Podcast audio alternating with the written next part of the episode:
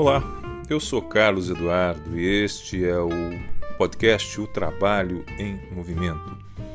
Este é o segundo episódio, hoje é dia 10 de agosto de 2021 e o assunto principal que nós vamos falar é a Lei Geral de Proteção de Dados Pessoais. Além disso, vamos falar de assédio sexual no trabalho e também vamos ter uma dica musical envolvendo o mais recente álbum da cantora Zélia Duncan.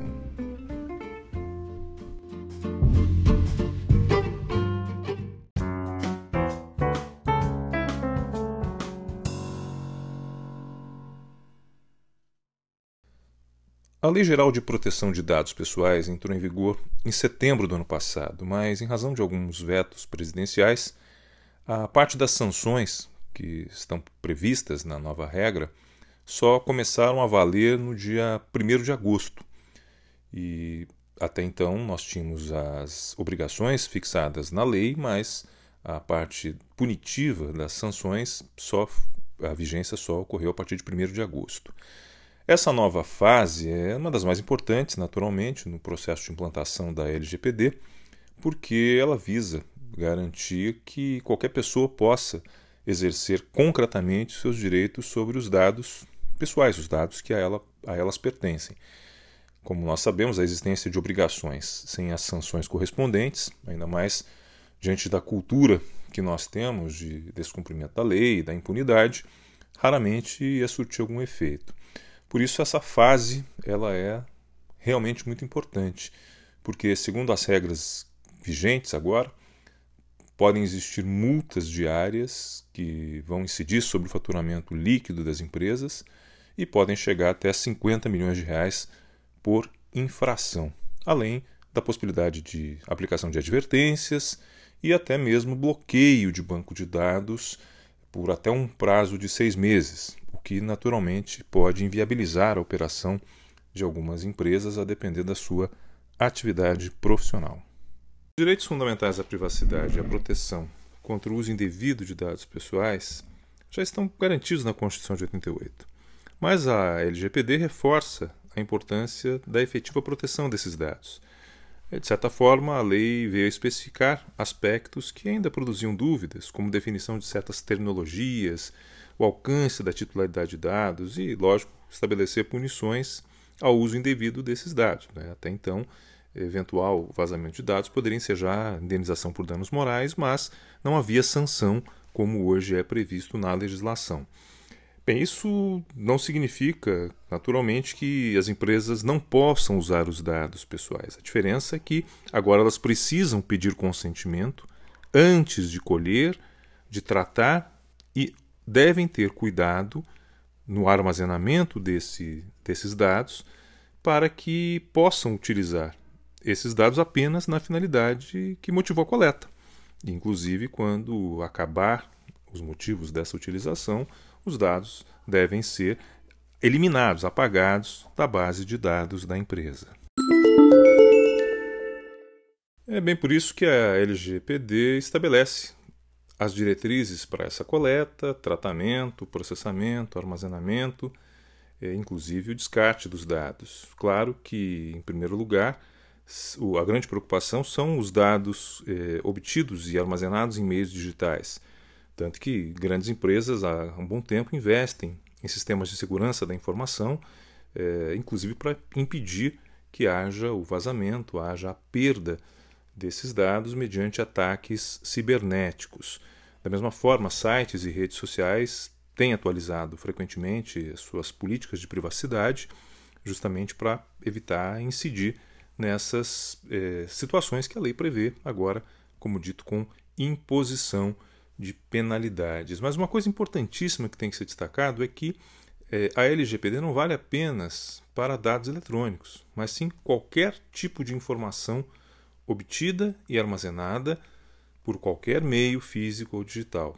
Então, mesmo quem manipula dados que são colhidos e armazenados em papel ou qualquer outra mídia física, também tem que se eh, acautelar, adequando-se às diretrizes da LGPD, ficando sujeita, ficando subordinada à sanção ou às sanções previstas na legislação.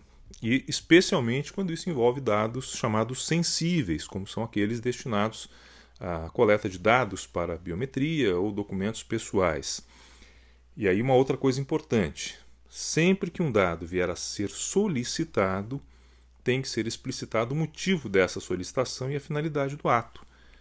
Naturalmente, sendo necessário que, quando a finalidade se esgotar, quando for cumprida a finalidade, o dado deve ser excluído da base de dados, justamente para não incidir nas hipóteses sancionatórias que a lei prevê, tanto pelo uso indevido para finalidade diversa daquela que foi atribuída, como o vazamento ou a utilização após cessada a possibilidade de seu uso.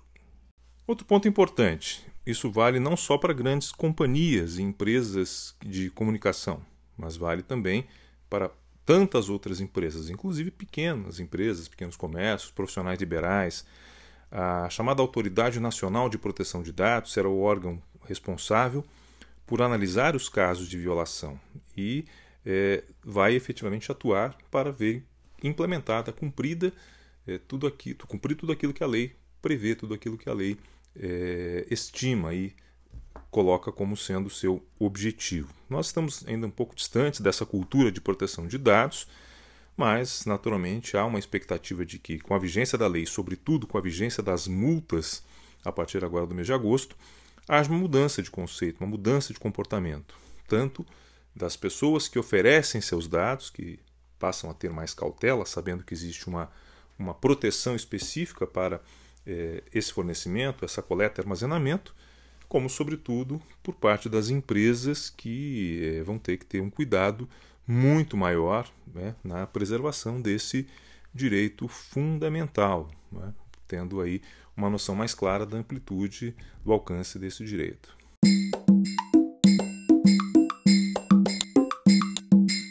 Isso tem uma repercussão direta no contrato de trabalho, é? porque o empregador, desde o processo de seleção de trabalhadores, coleta armazena dados, inclusive dados sensíveis, como documentação, é, registros relativos à família, informações pessoais de, de, de ordem médica, tudo isso são armazenadas pelo empregador. De modo que todas as diretrizes que são estabelecidas na Lei Geral de Proteção de Dados também vinculam o empregador, que deve cuidar para que os dados colhidos sejam estritamente aqueles necessários para a contratação para que eles sejam usados exclusivamente para aqueles fins e para que não haja nenhum tipo de vazamento, nenhum tipo de é, perda de dados que possam colocar aí é, em exposição os trabalhadores da empresa. Isso naturalmente vai mudar, vai determinar uma mudança de comportamento nas relações trabalhistas, é, a começar dessa definição né, do que exatamente seria que tipo de informação seria necessária que, de se exigir na contratação de um empregado. É, a rigor, o empregador não pode exigir informações que não tenham a ver com a relação jurídica estabelecida entre ele e o empregado. Então, questões que estão completamente fora daqueles parâmetros, daquelas referências que são necessárias para o exercício do trabalho, não se justificam, portanto, não poderiam ser exigidas. Não é? E nós já temos muitas discussões há algum tempo sobre isso, quando, por exemplo, ocorre de um empregador é, perguntar para o empregado sobre suas é, orientações religiosas, sexuais, ou quando ocorre de um empregador indagar, por exemplo, sobre se o empregado possui é, algum tipo de orientação política. Não é? Isso não tem nenhum, nenhuma justificativa. Não? É? Também abrange situações muito comuns que aparecem frequentemente na jurisprudência, como, por exemplo, coleta de informações em serviços de proteção de crédito, é, fichas de antecedentes criminais, naqueles casos em que é, não há, naturalmente, uma exigência legal para tanto. Com certeza, a partir da vigência plena da LGPD, isso vai ficar cada vez mais é, definido né? E vai, naturalmente, limitar o alcance de dados que podem ser colhidos pelo empregador. Outra coisa importante é que o empregador não vai poder compartilhar esses dados com terceiros. Tá? E aqui tem uma questão curiosa, que diz respeito à terceirização.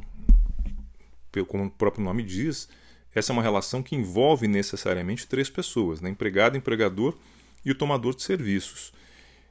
aí a gente até imagina que um caso como esse até permitiria um certo compartilhamento de informações. Afinal, o tomador precisa saber minimamente quem é a pessoa que vai prestar serviços. Mas, de novo, isso vai ter que ser analisado estritamente dentro das necessidades da realização desse trabalho.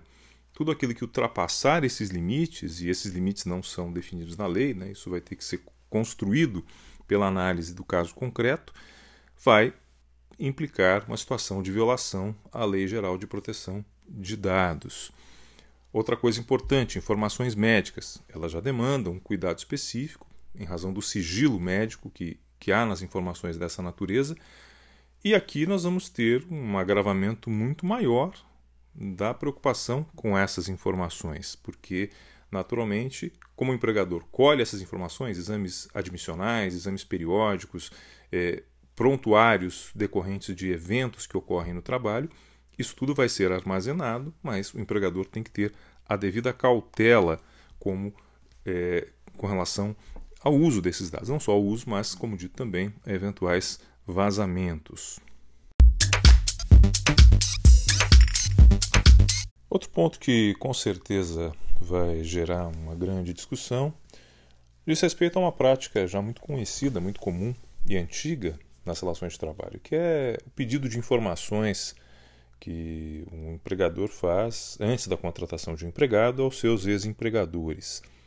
Isso já gera muitas ações na justiça, quando se dão informações é, desabonadoras do empregado, e com a questão da lei geral que agora está vigorando plenamente, isso com certeza vai acabar repercutindo de modo mais intenso.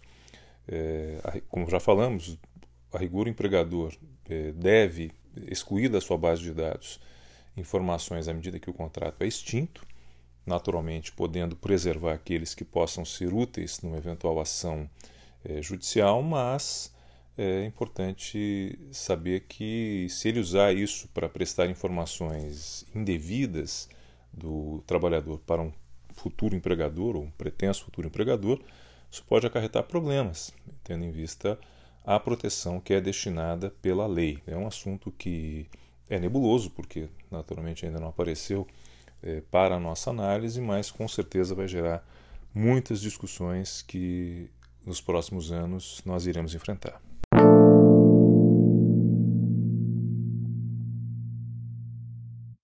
Enfim, relembramos que a lei se aplica a todo e qualquer tipo de coleta, manutenção, tratamento e armazenamento de dados, não apenas de forma digital, mas também de forma física, em papel ou qualquer outro meio. E muito embora isso já seja de uso muito mais raro nas relações de trabalho, se houver armazenamento nessas condições, todas as regras, inclusive as de sanção, as de punição, vão ser aplicadas ao empregador neste contexto. E também é, é importante lembrar que o uso inadequado dessas informações, além das penas já mencionadas, podem acarretar ao empregador uma ação de indenização por danos extrapatrimoniais, conforme hoje é disciplinado pela CLT no seu artigo 223-A e seguintes.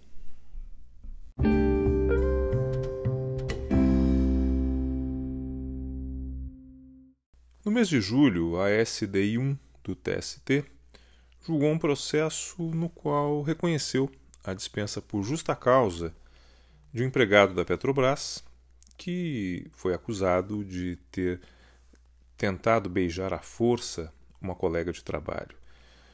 É, no processo, ficou apurado que ele entrou na sala de uma colega, abraçou por trás e tentou beijá-la na boca. Com isso, foi demitido por justa causa, enquadrado aí no artigo 482, especificamente na hipótese da incontinência de conduta, e isso motivou o ingresso desse trabalhador na justiça, dizendo que foi uma, uma demissão, uma dispensa desproporcional. Né? Também alegou que sofria de transtornos mentais e de alcoolismo e que, na realidade, demandava um tratamento e não uma punição dessa natureza. É, o julgamento realizado na cidade de Belém foi no sentido de reconhecer a justa causa, né, entendendo que ele realmente praticou um ato é, configurado como assédio, e houve um recurso ao Tribunal Regional do Trabalho da oitava região. No TRT, a decisão foi reformada porque entendeu-se que essa dispensa foi exagerada e que considerou que esse empregado tinha realmente problemas de ordem é, psíquica que talvez comprometessem o seu juízo, a sua avaliação a respeito do ato que estava sendo praticado. O processo foi ao TST, julgado inicialmente pela sétima turma, e ali foi reconhecido que realmente esse empregado teria cometido a falta grave, inclusive porque foram considerados outros atos dele, outros incidentes, como agressões, ameaças, que ele teria praticado no decorrer do seu contrato. Então, o TST, nesse julgamento, reconheceu a justa causa e restaurou a decisão de primeiro grau. Mas o empregado recorreu à SDI alegando inclusive que não poderia ter sido julgado o tema pelo TST, já que isso dependia de uma análise de provas, coisas, coisa que efetivamente não é cabível numa instância como o Tribunal Superior do Trabalho. E ele voltou a ratificar a ideia de que efetivamente o ato não mereceria a dispensa. No julgamento, porém, dos embargos perante a SDI, foi mantida a interpretação que tinha sido dada pela sétima turma, no sentido de ser reconhecida a justa causa pela prática do assédio, justificada, portanto, a dispensa desse empregado, enquadrada no artigo 482, já citado, a linha B da CLT, o que autorizaria, portanto, essa dispensa é, motivada do trabalhador. Bem, o processo tramita em segredo de justiça, por causa justamente da situação delicada, de exposição de informações relativas, especialmente à trabalhadora que teria sofrido essa, essa tentativa de, né, de, de assédio, ou esse assédio por parte do reclamante, eh, de modo que nós não temos condições de analisar com, com a devida cautela todos os fatos que estão devidamente provados. Nós nos baseamos apenas nas notícias que foram divulgadas, inclusive pelo próprio Tribunal Superior do Trabalho. Mas o caso desperta com certeza algumas reflexões interessantes. Né? Bem, o, o chamado crime de assédio sexual, hoje previsto no artigo 216-A do Código Penal, ele claramente coloca como sendo é, o agente do assédio aquele que se vale da sua condição de superior hierárquico ou que tem algum tipo de ascendência decorrente do, do emprego, do cargo, da função sobre outra pessoa e com isso consegue é, obter ou tenta obter favores de caráter sexual. Claro, o local de trabalho é um ambiente é, dos mais propícios para essa prática, além de outros, como, por exemplo, instituições de ensino, né, em que professores é, poderiam praticar assédios em relação aos seus alunos ou alunas. Há, portanto, né, nessa configuração penal sempre uma indicação da necessidade de haver aí uma ascendência, né, uma circunstância que pode gerar, que gera é, por parte do assediado uma espécie de temor, né, o chamado temor reverencial, que acaba levando ele a, a ficar constrangido com aquela situação é, de, é, da tentativa de obter algum tipo de favor de ordem sexual. O caso julgado pelo TST, no entanto, ele não identifica exatamente se havia essa relação de superioridade hierárquica por parte do trabalhador em relação à empregada que teria sofrido o assédio. Aliás, trata-se de um caso bastante é, diferente, porque normalmente o Poder Judiciário julga processos em que a pessoa que foi assediada busca perante a justiça a indenização por parte do seu empregador pelo assédio que teria sofrido pelo seu chefe, por exemplo.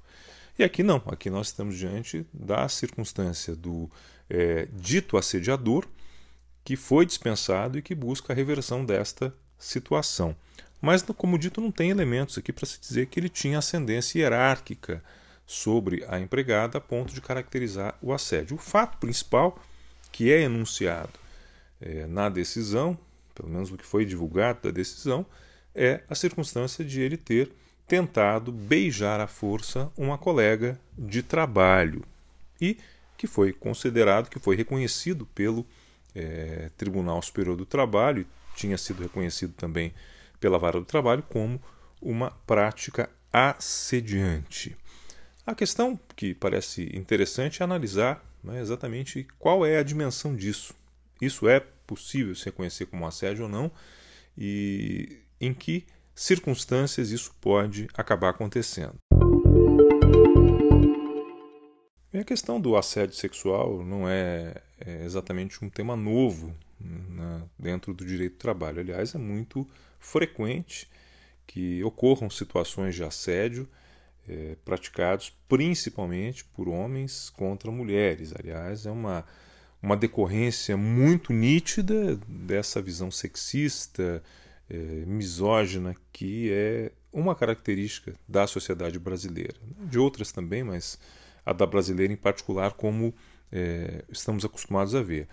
E isso decorre de razões é, históricas, como também já sabemos. Né? A conduta do, do homem que pratica o assédio está invariavelmente associada à ideia de exercício de poder, especialmente de subjugar uma mulher, como se a mulher estivesse à sua disposição, especialmente em situações em que ocorre essa ascendência funcional, como no exemplo né, do chefe para a subordinada ou do professor para a é, aluna.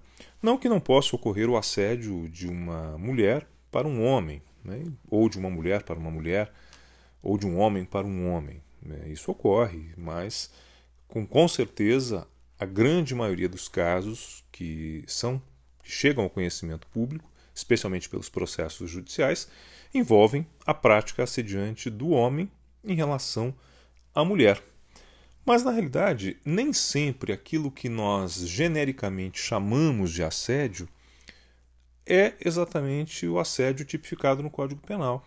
Este exemplo do beijo, por exemplo, né, que foi mencionado, é, talvez não pudesse configurar um assédio no sentido próprio da expressão, considerando que, como foi mencionado, haveria a necessidade de uma ascendência funcional por parte do assediante em relação à assediada.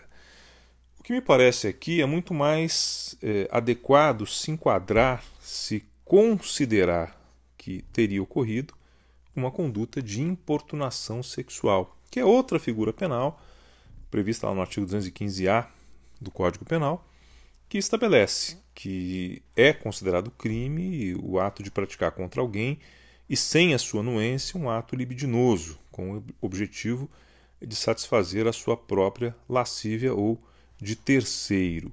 Existe uma diferença bem importante entre o assédio sexual e a importunação sexual. A importunação é essa figura que nós é, frequentemente sabemos que existe, especialmente em transportes públicos como metrô, é, em locais de, alguma aglomeração, é, em que há né, é, manifestações, é, seja com gestos, seja com é, contato, com palavras, expressões e até outro tipo de atitude com relação à mulher, visando aí obter um, uma espécie de prazer sexual por parte do, do agressor. Né?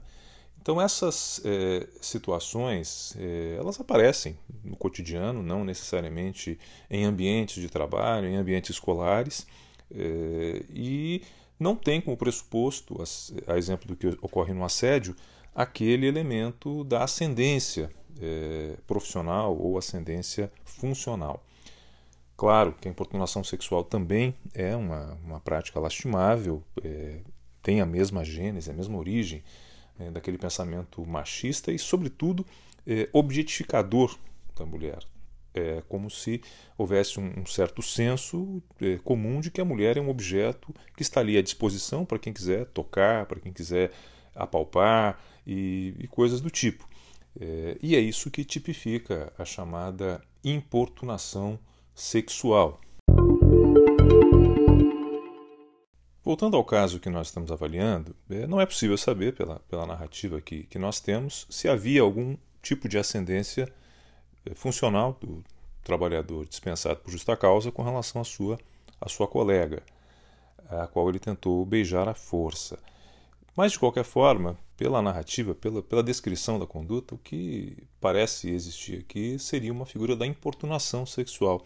É claro que, num sentido aí nem muito técnico, nós costumamos chamar todas essas práticas de assédio, mesmo essas que ocorrem é, em transportes coletivos, como foi citado, são tratadas até pela imprensa como sendo uh, práticas de assédio. Mas, como, como eu disse, hoje na legislação penal existem duas figuras específicas, duas é, modalidades de crime diferentes: o assédio sexual e a importunação, sendo que o assédio sempre pressupõe essa ascendência funcional é, ou profissional do assediante com relação ao assediado. Bem, de qualquer forma, sendo uma ou outra coisa, não importa. Tanto a prática do assédio como a prática da importunação sexual, como parece ser esse caso em que a trabalhadora sofreu um ataque, né, mediante uma tentativa de ser beijada à força, as duas hipóteses configurariam, sim, uma hipótese de justa causa por incontinência de conduta. Não há dúvida nenhuma de que, nesse, nesse aspecto, claro, abstraindo aí se está aprovado, se não está aprovado o fato, mas é, concretamente, se comprovada a conduta, seja é, chamando de assédio, seja chamando de importunação, essa atitude de fato merece ser reprimida com essa punição é, extrema que foi aplicada ao empregado no caso analisado.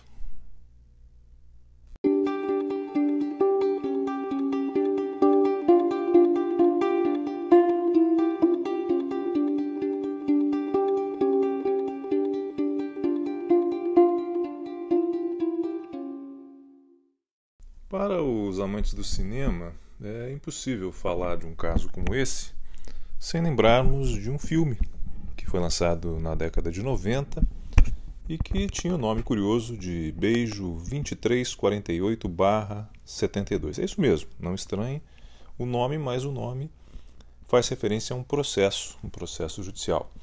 Isso porque o diretor, eh, Walter Rogério, se inspirou num caso real de um trabalhador que ajuizou uma reclamação trabalhista, e esse era o número do processo, para então produzir esse filme. O roteiro foi escrito por ele próprio, Walter Rogério, junto com Mário Prata, José Rubens Chachá e Chico Botelho, e conta a história de um operário, de nome Norival, que foi dispensado por justa causa porque foi flagrado beijando uma colega de trabalho chamada Catarina.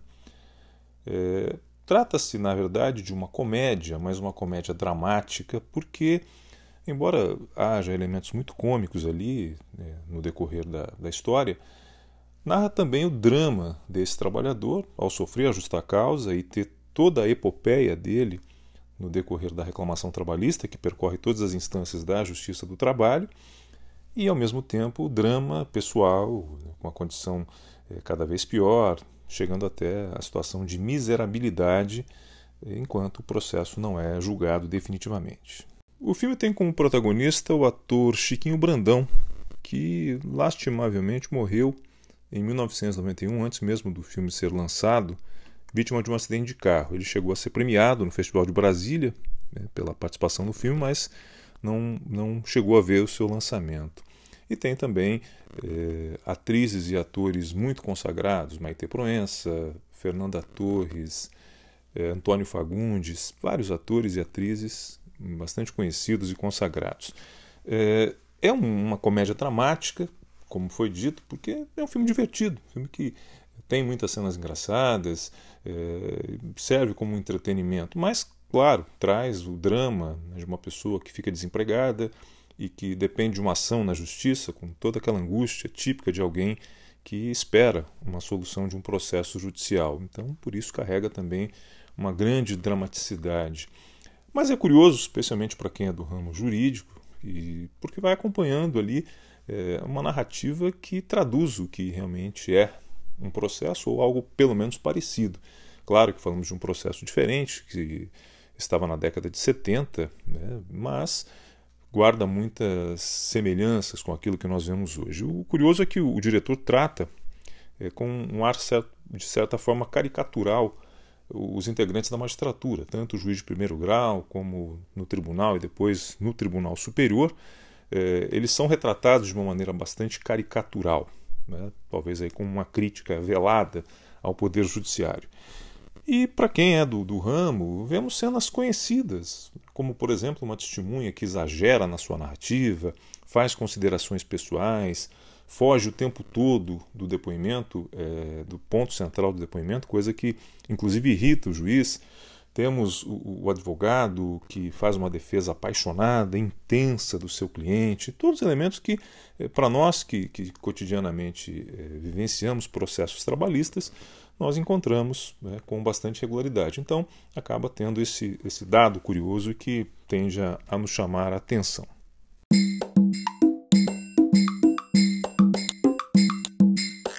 O filme foi produzido no início dos anos 90, mas foi lançado só em 93, inclusive quando o Chiquinho Brandão já havia morrido, em razão do fechamento da Embrafilme pelo governo Collor e estava armazenado na Cinemateca. Esperamos que não tenha sido destruído com um dos incêndios que ela sofreu, inclusive o mais recente, ocorrido agora no mês de julho. Há um dado muito curioso que aparece no filme, que é o fato de que quando o processo chega no TST ou no Tribunal Superior, na ficção, ele ali se reconhece que não houve justa causa. E um dos julgadores faz a leitura de um poema enaltecendo o beijo, enaltecendo a figura do beijo como sendo uma coisa bonita, boa, decorrente do amor e tudo mais. E acaba afastando a justa causa, mas como é, vão observar aqueles que vierem assistir o filme, isso acaba não produzindo efeitos concretos diante da miséria em que acabou se envolvendo o personagem principal.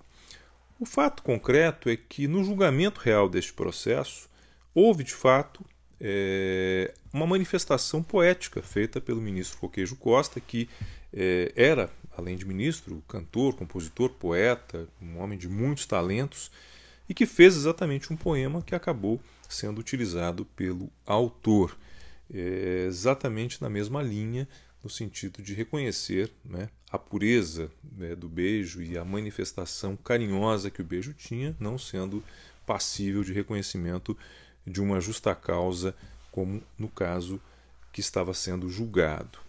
É claro que aqui tem uma diferença substancial com relação a, ao processo que comentamos, comentamos no início, este julgado recentemente pelo TST, em que a justa causa foi reconhecida.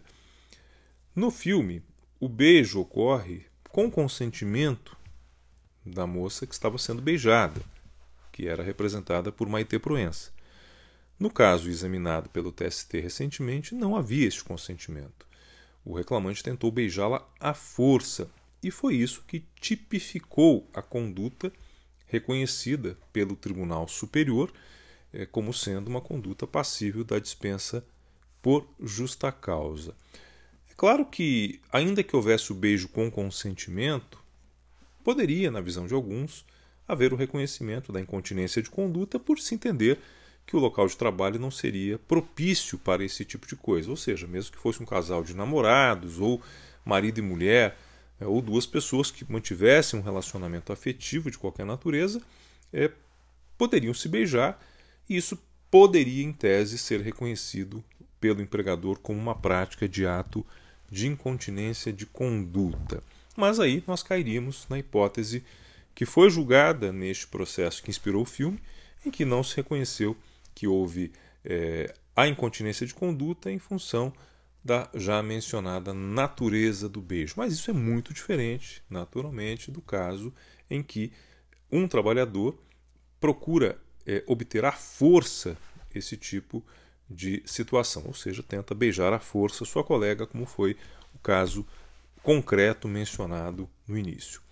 Bem, o filme deve estar à disposição em algumas plataformas de streaming, como é um filme já um tanto quanto antigo, pode ser encontrado é, com alguma facilidade né, por quem se interessar e é um divertimento para quem é, quiser ver uma comédia é, dramática típica dos anos 90, com certeza vai achar ali um momento de distração e de entretenimento que vai fazer lembrar, claro, esses trâmites e essas agruras que são próprias dos processos trabalhistas.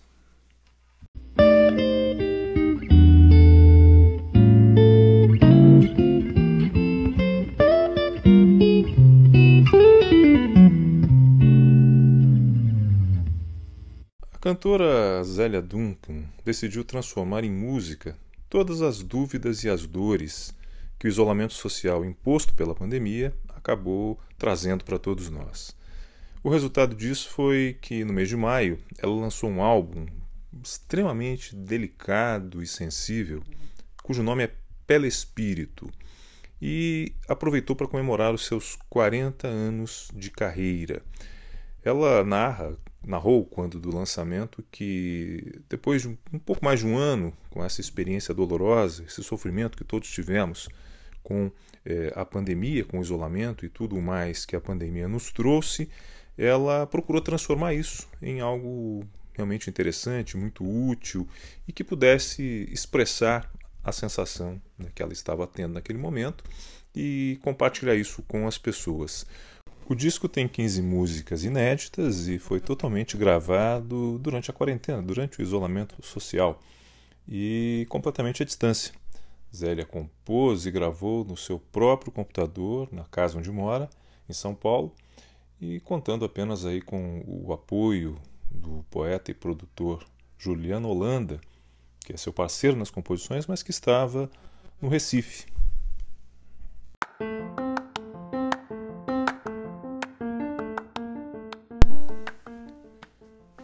Essa foi a primeira experiência da cantora fazendo uma gravação própria.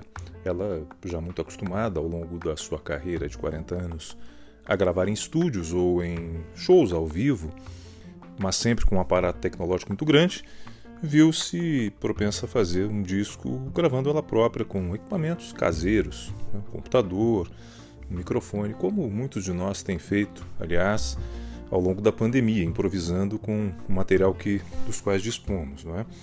E ela diz que nunca tinha passado por essa experiência e se surpreendeu muito quando ouviu pela primeira vez as músicas, meses depois de gravadas, já quando o álbum estava quase pronto, ficou bastante emocionada com o resultado. Tinha até feito um, um acordo com a gravadora de que, se houvesse necessidade, ela faria uma regravação de alguma música que porventura ficasse né, inadequada, mas ela acabou optando por não fazer nada disso.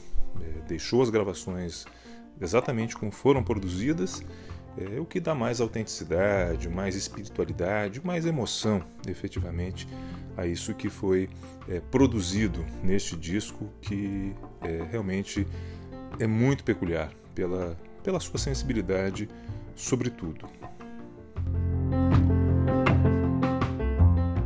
A música que dá nome ao disco, Pele Espírito, é, claro, um neologismo, é a junção de duas palavras, pele e espírito, e a Zélia fala que ela fez essa letra de uma vez só. Né? Sentou, escreveu e tentou ali descrever exatamente o seu sentimento nesses tempos de vazio, de peso e o desejo de ficar leve, que é uma característica, creio que, de todos nós durante a pandemia. E também comentou que depois dessa experiência ela acha que nunca mais vai conseguir separar as eh, palavras pele e espírito, porque entendem, entende que ficaram é, conectadas uma à outra, dando essa identidade total para o disco. E então essa música acabou saindo dessa maneira. É uma música realmente muito agradável, muito interessante, como todo o disco. O disco é bem bonito, muito sensível, dá um ar intimista, é bem gostoso de se ouvir, né? É assim, bem agradável, muito leve e efetivamente traduz um pouco esse espírito que nós temos, né, que temos que enfrentar hoje na pandemia, que é o da reinvenção, da busca por novos desafios, é, a busca por novas habilidades de cada um de nós e, sobretudo, com uma, uma restauração, uma renovação da nossa sensibilidade. Isso, claro, para quem é sensível, né, porque nós temos, infelizmente, muita gente que é, não tem nenhuma sensibilidade. Para essas pessoas, o que nós podemos desejar é que elas procurem meios de melhorar sua sensibilidade, inclusive reduzindo é, as suas manifestações de ódio, as manifestações agressivas que são comuns nos dias de hoje, inclusive em redes sociais. Aliás, a Zélia, justamente pelo seu ativismo em redes sociais, pela sua postura muito firme com relação ao negacionismo e apoiando iniciativas como a vacinação em massa, uso de máscaras, isolamento social, sofre também com essas manifestações de ódio, mas tem naturalmente o seu grupo imenso de fãs que estão, aliás, esperando muito a retomada das atividades normais, com a vacinação atingindo boa parte da população, para que possam ter a turnê de lançamento deste disco que a Zélia prometeu para assim que nós tivermos condições concretas de fazê-lo. Essa é a expectativa dos seus fãs, que com certeza vão se deliciar bastante com esse trabalho que está por vir.